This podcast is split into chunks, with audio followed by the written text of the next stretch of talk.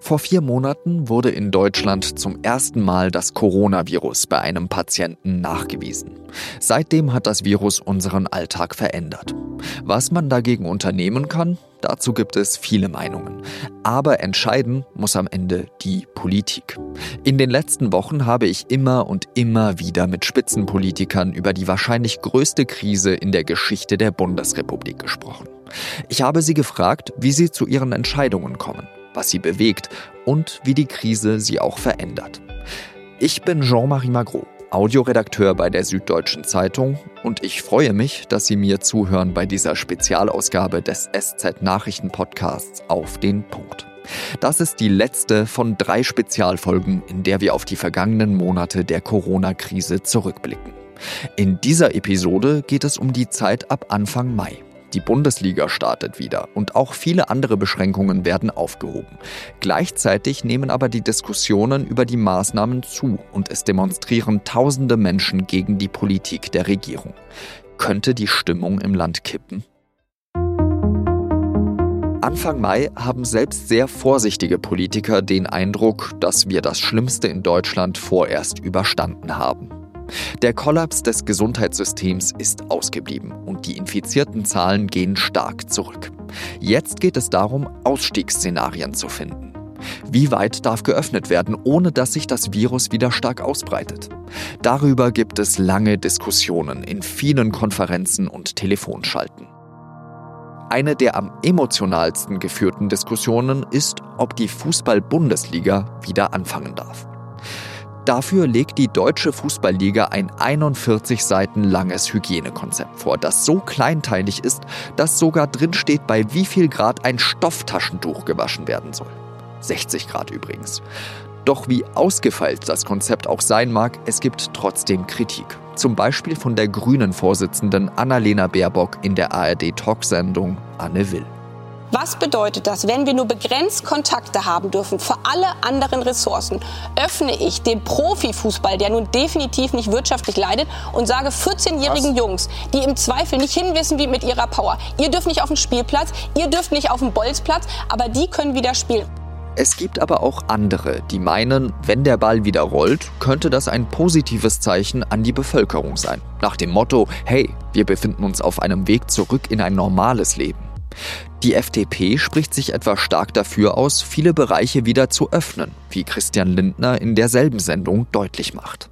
Ich bin der Auffassung, alle die Bereiche, die ähnliche Standards erfüllen, wie das jetzt die Fußball-Bundesliga äh, sich vorgenommen hat, da bin ich der Auffassung, unter den Bedingungen soll geöffnet werden können. Bei der Verkündung der Beschlüsse von Bund und Ländern am 6. Mai gibt der bayerische Ministerpräsident Markus Söder dann bekannt, Fußball haben wir uns auch geeinigt, äh, glaube ich, jetzt in einer vernünftigen äh, Einigung. Wir wissen auch, dass das sehr kontrovers ist übrigens. Ich halte diesen Kompromiss für mehr als vertretbar. Dieser Kompromiss sieht so aus. Nach einer mehr als zwei Monaten dauernden Pause darf die Bundesliga Mitte Mai vor Geisterkulisse also wieder starten. Aber die Begeisterung in der Bevölkerung hält sich in Grenzen. Fast zwei Drittel sind nach einer repräsentativen Umfrage für das ZDF Politbarometer gegen den Neustart der Fußballer. Für Politikerinnen und Politiker wird es immer schwieriger abzuwägen. Immer mehr Familien melden sich bei den Entscheidungsträgern, dass sie zu Hause nicht mehr gleichzeitig arbeiten und sich um ihre Kinder kümmern können. Künstlerinnen und Künstler fühlen sich vollkommen im Stich gelassen und stehen vor dem Nichts. Die Lufthansa bettelt um eine Teilverstaatlichung. Und die Automobilkonzerne wollen eine neue Abwrackprämie. Da wird es besonders absurd, denn VW oder BMW wollen Staatshilfen wegen der Corona-Krise und gleichzeitig zahlen sie an ihre Aktionäre Dividenden in Milliardenhöhe für das vergangene Geschäftsjahr aus. Das nächste Problem ist die Tracing-App, mit der man Infektionsketten besser nachverfolgen will. Die ist immer noch nicht in Sicht. Es geht um den Streit, ob man lieber einen zentralen Ansatz bevorzugt, bei dem alle Daten auf einen Server gespeichert werden, oder einen dezentralen. Die Bundesregierung, namentlich Jens Spahn, will zuerst lieber einen zentralen Ansatz. Einige Datenschützer machen sich aber für die dezentrale Lösung stark, damit sich die Geräte nur untereinander verbinden und Daten lokal gespeichert werden.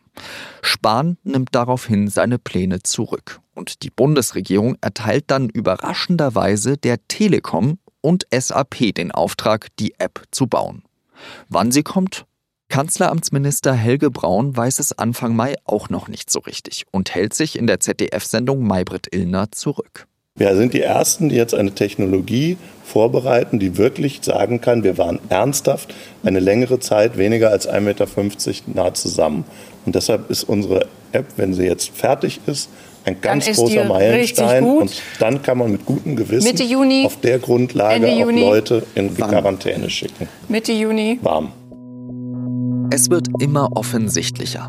Der erste Teil einer Krise ist gemessen an der Akzeptanz der Politik der deutlich leichtere. Anfangs waren noch 90 Prozent der Deutschen der Meinung, die Politik mache ihre Sache gut. Wenn sich die Sache zieht, wird es aber deutlich schwieriger. Ein wenig erinnert das an die sogenannte Flüchtlingskrise. Anfangs engagierten sich noch zig Helfer, als zum Beispiel Geflüchtete am Münchner Hauptbahnhof ankamen. Von der sogenannten Willkommenskultur war die Rede.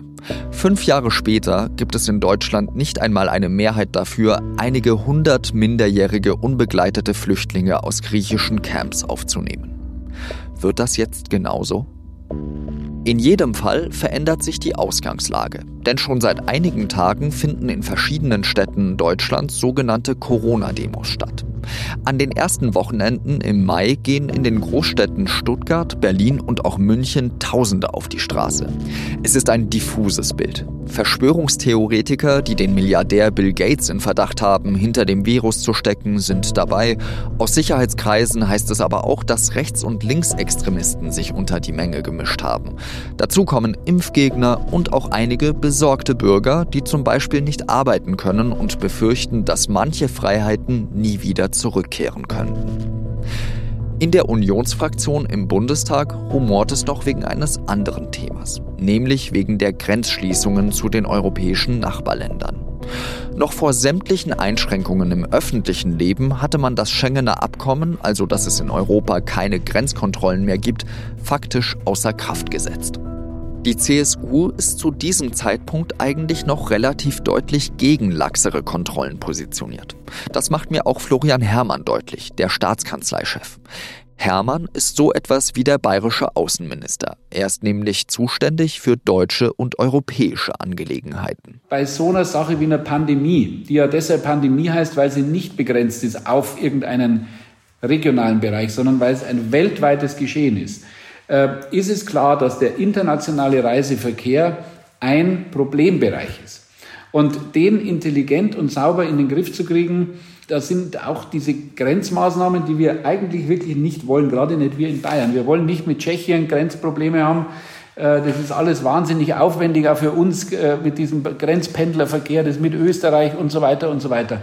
Also wir wollen das alles gar nicht. Ja? Aber es ist eben ein wirksames und deshalb auch sinnvolles Mittel, um äh, Neueintrag und ein Weiterverbreiten zu verhindern. Noch wird Anfang Mai an den Grenzen kontrolliert. Aber setzt man so das europäische Projekt als Ganzes nicht aufs Spiel? Länder wie Italien oder Spanien sind auf den Tourismus angewiesen. Auch dem SPD-Generalsekretär Lars Klingbeil ist der Konflikt in der Frage anzuhören. Er bekommt immer mehr Post dazu. Je stärker Öffnungssignale natürlich in den Bereichen Kita, Gastronomie, Freizeitparks sind, ähm, desto, desto mehr werden sich die Fragen auch an diesen, an diesen ähm, Situationen oder an diesen Herausforderungen stellen. Und der Zustand geschlossener Grenzen ist natürlich was, was total bitter ist. Also das ist so, wenn man leidenschaftlicher Europäer ist, dann ist das bitter und, und, und trotzdem verstehe ich, dass man da jetzt erstmal sagt, das ist was, wo wir noch stärker auf die Bremse treten als vielleicht bei der Öffnung von Kitas. In und um die Politik herum entsteht derzeit viel Neues. Das Robert Koch Institut, eigentlich eine nachgeordnete Behörde, hält auf einmal jede Woche mehrere Pressekonferenzen ab und über seine Empfehlungen wird überall berichtet. Politikerinnen und Politiker müssen neu lernen zu kommunizieren, denn eine ganz normale Veranstaltung in einem Raum oder auf einem öffentlichen Platz ist nicht drin. Und die Beraterkreise werden neu aufgestellt. Zuvor hatten Politiker kaum Kontakt zu Virologen. Jetzt ist es so, dass viele von ihnen den Podcast von Christian Drosten Osten hören und damit auf dem genau gleichen Erkenntnisstand sind wie der Rest der Bevölkerung. Hatten Sie davor eigentlich schon einmal mit einem Virologen sich beraten, also vor der Pandemie? Das ist wirklich eine sehr ulkige Frage, weil tatsächlich hat neulich ja irgend so ein Virologe mal gesagt, ähm, erst seit der Pandemie weiß die Bevölkerung, dass es Virologen gibt. Ich ehrlich gesagt kann mich auch nicht daran erinnern, dass ich jemals einen Virologen als Experten an meiner Seite hatte. Äh, auf jeden Fall schon Epidemiologen und äh, weil ich war ja auch schon Gesundheitsministerin, als die Schweinegrippe in Deutschland wütete. Das heißt, ich habe dann auch schon mit etlichen Fachleuten zu tun gehabt, aber die Virologen spielen jetzt wirklich eine ganz besondere Bedeutung, schlicht und ergreifend, weil das Virus so unbekannt ist. Es sind unglaublich schwierige Entscheidungen, die Politikerinnen und Politiker dieser Tage treffen müssen. Und da die Verantwortung für die Maßnahmen bei den Bundesländern liegt, sind vor allem die Ministerpräsidenten wie Malu Dreyer in Rheinland-Pfalz stark gefordert. Was hat sich für Sie in dieser Zeit verändert? Oh je, wir sprechen immer davon, dass Politik im Zeitraffer äh, passiert. Es ist eine unglaubliche Geschwindigkeit, in denen sowohl die Bundesregierung als auch die Landesregierungen Rechtsverordnungen, Gesetze, Hilfsprogramme auf den Weg bringen.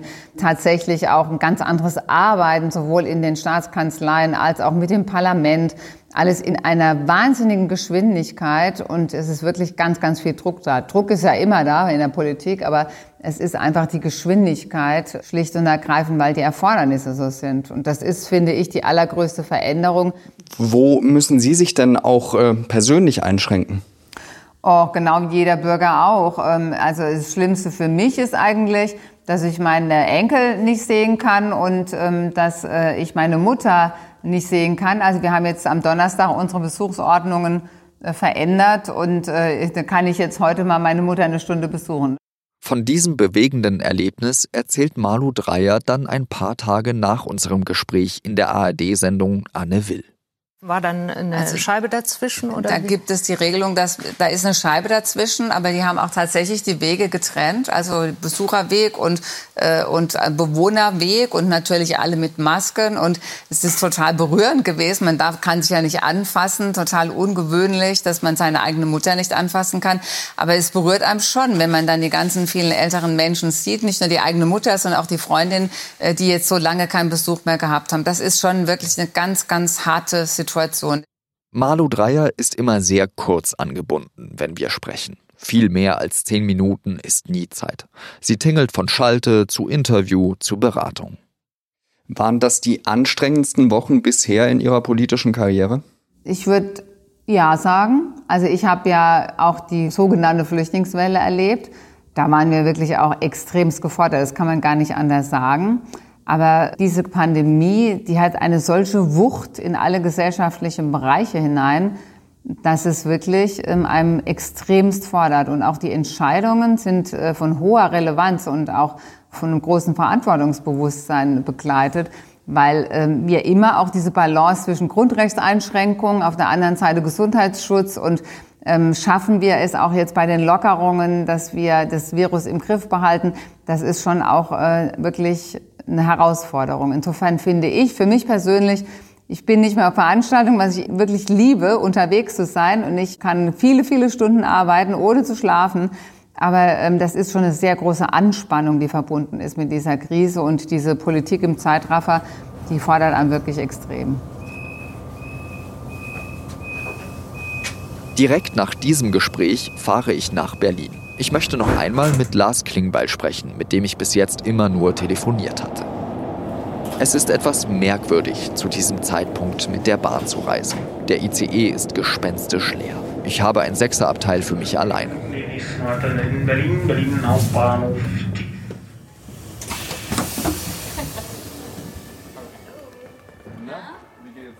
Ich treffe Lars Klingbeil in seinem Abgeordnetenbüro im Jakob-Kaiser-Haus. Er trägt schwarzes Hemd und Jackett und es ist ein merkwürdiges Gefühl. Immer und immer wieder haben wir telefoniert. Er ist ja auch im Fernsehen oder in den sozialen Medien häufig zu sehen und wir hatten schon davor Interviews geführt.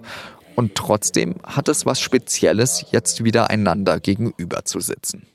Herr Klingbeil, ich habe vor unserem Treffen nachgezählt. Wir haben in den letzten nicht mal anderthalb Monaten insgesamt zwölfmal telefoniert. Was war denn in dieser Zeit eigentlich Ihr tiefster Tiefpunkt? Hm. Also ich hatte einen Punkt, das kam auch mit in dieses Wochenende rein, wo mir eine Bekannte die äh, im medizinischen Bereich arbeitet, mir geschrieben hat, sie würde sich jetzt der Partei Widerstand 2020 anschließen, weil das alles nicht mehr geht, was wir da in Berlin machen. Und ich diese Person wirklich für reflektiert halte, für schlau halte, ähm, auch weiß, dass die politisch denkt und, und da gedacht habe, wie kann man sich jetzt so einer Verschwörungstheoretiker-Truppe anschließen. Das ist was, was mich schon beschäftigt hat, weil ich mich natürlich frage, was passiert hier gerade gesellschaftlich? Und wenn ich dann die Bilder sehe, wie hier Journalisten vom Reichstag getreten werden, so, das ist Tiefpunkt. Als ich aus Berlin zurückkomme, möchte ich mir selbst ein Bild von so einer Corona-Demonstration machen. Am 16. Mai fahre ich deswegen zur Theresienwiese.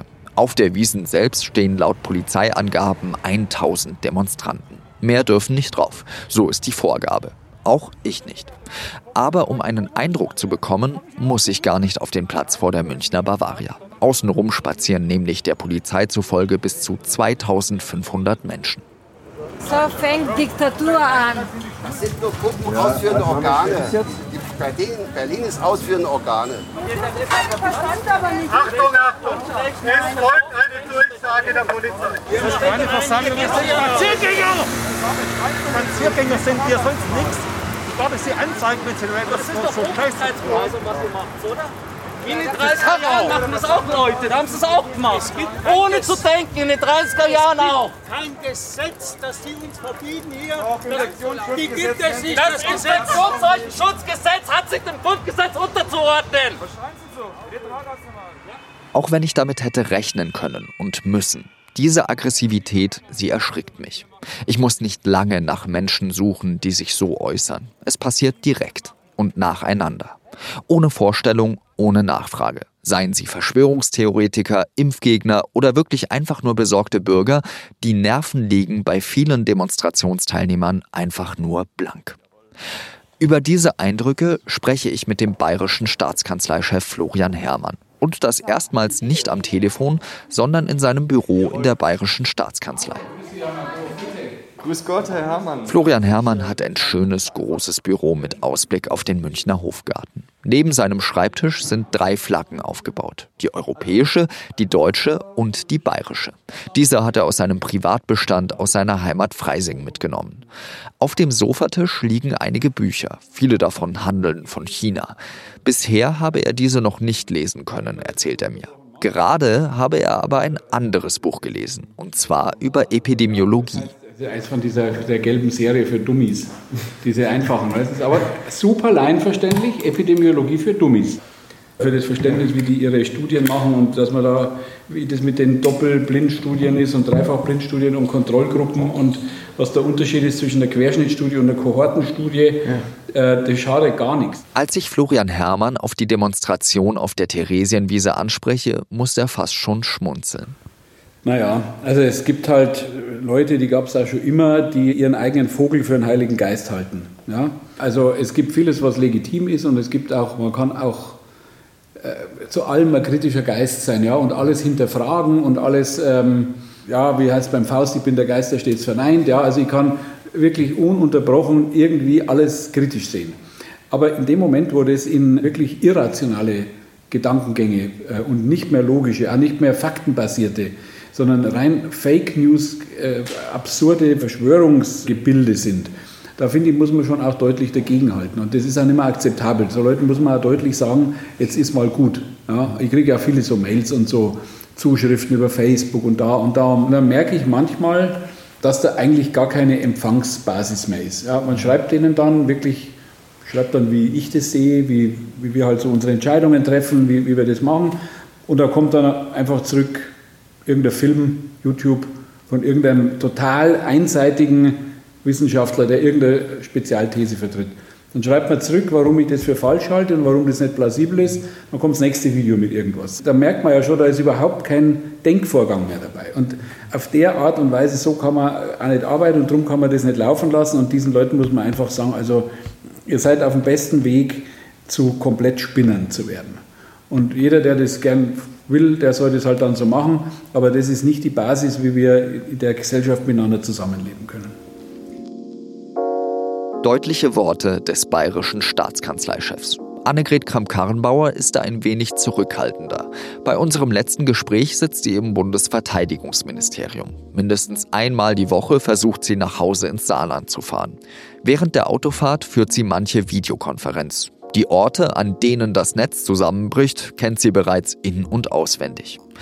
Muss die Politik, wenn man es so ausdrücken mag, vielleicht noch offener kommunizieren, damit Verschwörungstheorien kein Raum geboten wird? Mit dieser Frage scheine ich einen Nerv bei ihr getroffen zu haben. Ich frage mich immer, wo wir noch mehr und noch offener kommunizieren sollten. Also, ähm, weil im Moment im Grunde genommen es sehr viele Experten gibt, die genau das immer äh, sagen, die genau darauf hinweisen. Es kommen jeden Abend die Nachrichten aus Korea nochmal, aus Singapur, aus China, wo nochmal hochgefahren wird. Mahnungen gibt's genug. Ähm, manchmal habe ich den Eindruck, dass die Frage, auch wie, wie viele Menschen, ich sage mal, auch vielleicht irrational erscheinende äh, Ängste und Sorgen haben, auch ein bisschen daher kommt, dass wir seit Wochen äh, permanent und äh, sehr vielstimmig äh, im Grunde genommen zu allen Aspekten von Corona kommunizieren. Und äh, ich, ich bin mir selbst nicht so ganz sicher, was, ob das an manchen Stellen nicht auch Ängste mit schürt und, und Unsicherheiten, weil man eben ganz unterschiedliche und vielfältige Meinungen zu hören bekommt und es anscheinend vielen dann auch schwerfällt, sich so ihr eigenes Bild zu machen. Was ist das richtige Maß? Schon wieder eine Abwägung. Überhaupt geht es in dieser Zeit für Politikerinnen und Politiker fast ausschließlich darum abzuwägen. Auch in der Grenzfrage. Sie erinnern sich? Anfang dieser Folge? Sollte Deutschland die Grenzen wieder öffnen? Lars Klingbeil, der zuvor noch etwas unentschlossen wirkte, hat sich nun entschieden. Ja, sagt er. Warum? Das ist aber was, wo ich jetzt erstmal mit Leuten auch reden musste, die direkt erleben, was da los ist. Und Katharina Barley hat im Präsidium berichtet, dass es da ja teilweise auch jetzt zu einem Gegeneinander wird, dass es da Neiddebatten gibt, dass diese Beschreibung, dass Europa kaputt geht. Also das ist so, das hat mich dann schon ziemlich bewegt. Also ich habe da am Wochenende viel drüber nachgedacht auch und, und ähm, also warum soll man die Grenzen nicht aufmachen? Ich glaube, es war gerechtfertigt am Anfang, als alles irgendwie darum ging, auch Mobilität einzuschränken, aber es ist nicht mehr gerechtfertigt jetzt, wo wir das öffentliche Leben hochfahren und weil auch der CDU-Parteivorstand sich für ein Ende der strikten Grenzkontrollen ausgesprochen hat, wächst Mitte Mai der Druck auf das Innenministerium immer mehr. Innenminister Horst Seehofer verkündet dann, dass ab dem 16. Mai alle Grenzübergänge geöffnet und Kontrollen nur noch stichprobenartig durchgeführt werden. Dazu soll die Vorgabe, man dürfe nur mit triftigem Grund über die Grenze, etwas aufgeweicht werden. Ein Erfolg für Annegret Kramp-Karrenbauers CDU, oder? Genau so eine Betrachtung nervt die Parteivorsitzende.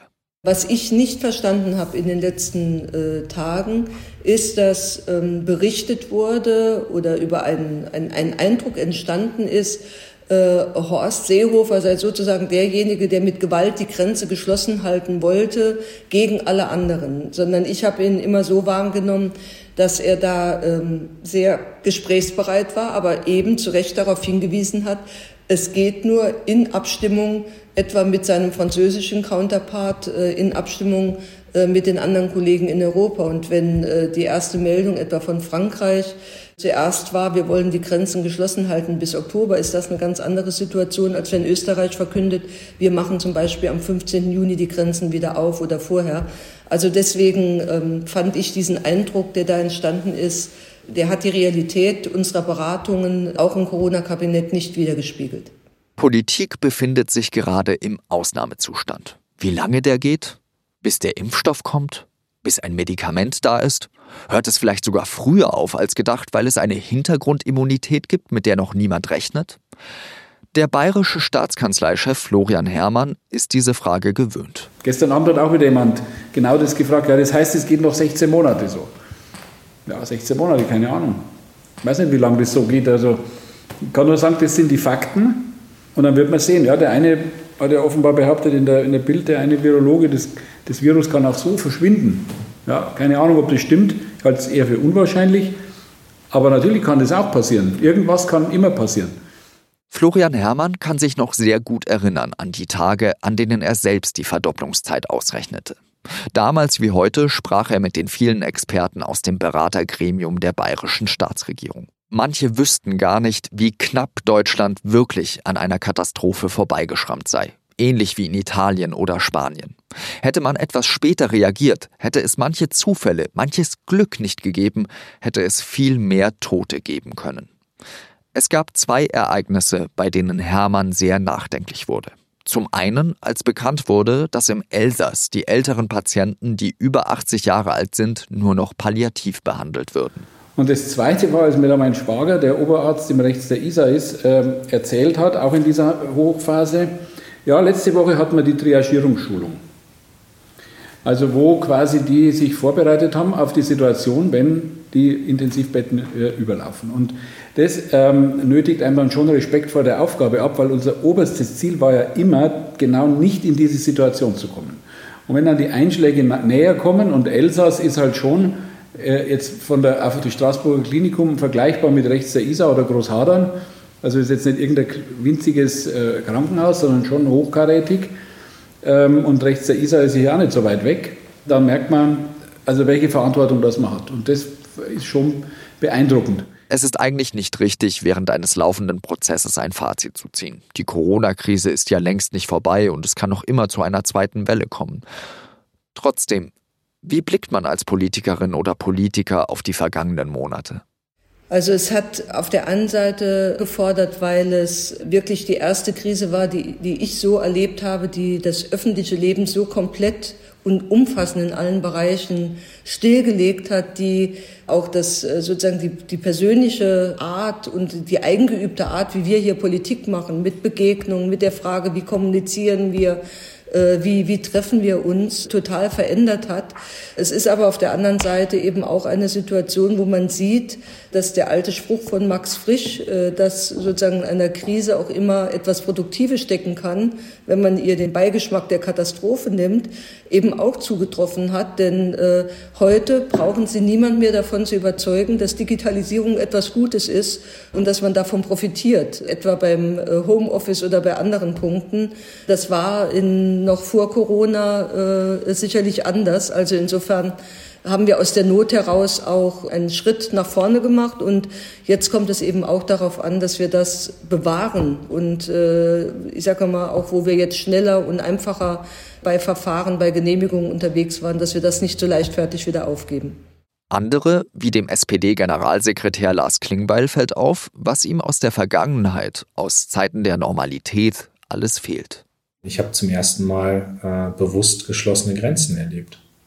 Also ich habe die Mauer noch irgendwie so als Neunjähriger oder zehn oder elf, keine Ahnung, aber irgendwie war ich da noch sau jung. Aber ich habe zum ersten Mal gesehen, was das heißt, wenn unmittelbar die Grenzen zu sind. Also was das heißt, selbst wenn man irgendwie nicht von, keine Ahnung, von Hamburg nach Schleswig-Holstein kann, irgendwie sowas, ja. Also, ähm, und das bleibt hoffentlich auch, dass wir uns bewusst machen, wie großartig das ist, wenn man von A nach B fahren kann, ohne dass man an geschlossenen Grenzen steht. Also ich wünsche mir einfach, dass Europa eine Renaissance erlebt. Und der Chef der bayerischen Staatskanzlei, Florian Herrmann, weiß, übrigens genauso wie die drei anderen, die an diesem Projekt teilgenommen haben, wissen, dass sie nach Corona mit vielen Fragen und viel Kritik über ihr Handeln rechnen müssen. Herrmann hat aber ein reines also, Gewissen. Ich kann wirklich zu allen Entscheidungen zu jedem Zeitpunkt immer guten Gewissen stehen, weil wir auch die immer befristet haben und weil wir immer auch sofort wieder quasi gelockert haben, wenn man sagt, jetzt braucht man es so scharf nicht mehr. Aber das sind natürlich alles rationale Argumente, die jemand jetzt wenig helfen, der halt da gern zu dem Großelternteil gehen möchte ja, und das halt nicht kann. Manchmal kommt dann halt sowas zurück wie, ja, mein Großvater, der verweigert jetzt das Essen und wird es dann sterben und Sie sind schuld. Da denkst du halt, okay, ist die subjektive Meinung, also das ist schon auch dann äh, irgendwie auch belastend. Ja.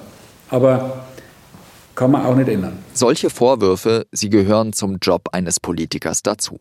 Auch Lars Klingbeil bekommt permanent solche Nachrichten. Eine ist ihm besonders hängen geblieben. Wo haben Sie denn in den letzten Wochen die Grenzen von Politik gemerkt? Also wo hat man da gemerkt, da kann ich eben keine Lösung für dieses Problem finden? Die Spannungsfelder waren ja krass, in denen wir uns bewegt haben. Und diese Spannungsfelder dann noch auszuhalten und ein Stück weit auch, wenn man ehrlich ist, zu tarieren, ne? weil die Frage sich natürlich im Laufe der Zeit auch immer weiter verstärkt hat, ab wann ist was zu rechtfertigen. Also ich, ich weiß zum Beispiel, dass ich eine E-Mail bekommen habe, die mich total bewegt hat, auch wo mir, wo mir eine Frau von ihrem Vater schilderte, der im Pflegeheim ist und die halt gesagt hat, der darf seine Enkel gerade nicht sehen. Und der hat vielleicht noch ein Jahr. Und er selbst sagt, aber ich will meine Enkel sehen. Und dann ist mir, also jetzt mal salopp gesagt, ist mir egal, ob ich in einem Jahr oder in fünf Monaten oder in fünf Wochen, aber ich will jetzt einfach die Zeit, die ich noch habe, mit meinen Enkeln verbringen. So, und das ist schwierig dann als Bundestagsabgeordneter zu sagen, da gibt es aber das eine Argument, was dagegen steht und was jetzt sagt, das setze ich politisch also dagegen so. Und das sind diese Spannungsfelder, weil man, glaube ich, für ganz vieles, was einem beschrieben wird, ein individuelles Verständnis hat, aber wir sind als Politiker für das Ganze verantwortlich. Und, und da mussten wir halt Maßnahmen treffen, die aus einer individuellen Sicht hart waren für viele Leute. Warum glauben Sie, wird Deutschland aus dieser Krise stärker hervorgehen, als es in die Krise reingekommen ist? Naja, die Aufgabe, dass wir stärker hervorgehen, als wir reingegangen sind, liegt ja noch vor uns. Ist noch nicht ausgemacht.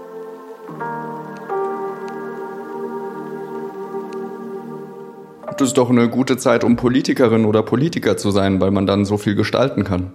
Es ist eine besondere Zeit äh, und ich habe gesagt, alle, die diese Zeit jetzt erleben, vom Kind bis zum Kreis, alle die werden in den nächsten Jahren immer sagen, wir waren die, die damals mit dabei waren. Es wird Abiturjahrgänge geben oder Prüfungsjahrgänge, die sagen, wir waren dieser Corona-Jahrgang, der unter besonderen Bedingungen seine Prüfung gemacht hat oder wo man ich weiß noch von meinen älteren Geschwistern, die haben mir immer irgendwas von Kurzschuljahren erzählt, äh, die es da irgendwann mal gab, in den 50er Jahren oder so, oder Anfang der 60er. Konnte damit nie was anfangen. Wir werden jetzt Generationen haben von Kindern, die erzählen, bei uns gab es damals so ein Schuljahr, wo wir die Hälfte der Zeit zu Hause geblieben sind. Also es ist für jeden eine besondere Zeit.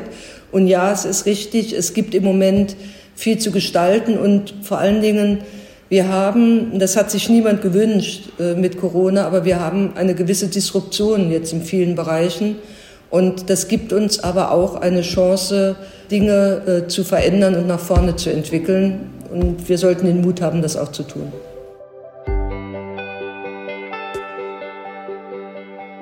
Diese Corona-Chronologie ist eine Spezialausgabe des Nachrichtenpodcasts der Süddeutschen Zeitung. Produziert wurde sie von Julia Ongjat, Redaktion Laura Terberl. Recherchiert, die Gespräche geführt und gesprochen habe ich, Jean-Marie Magro.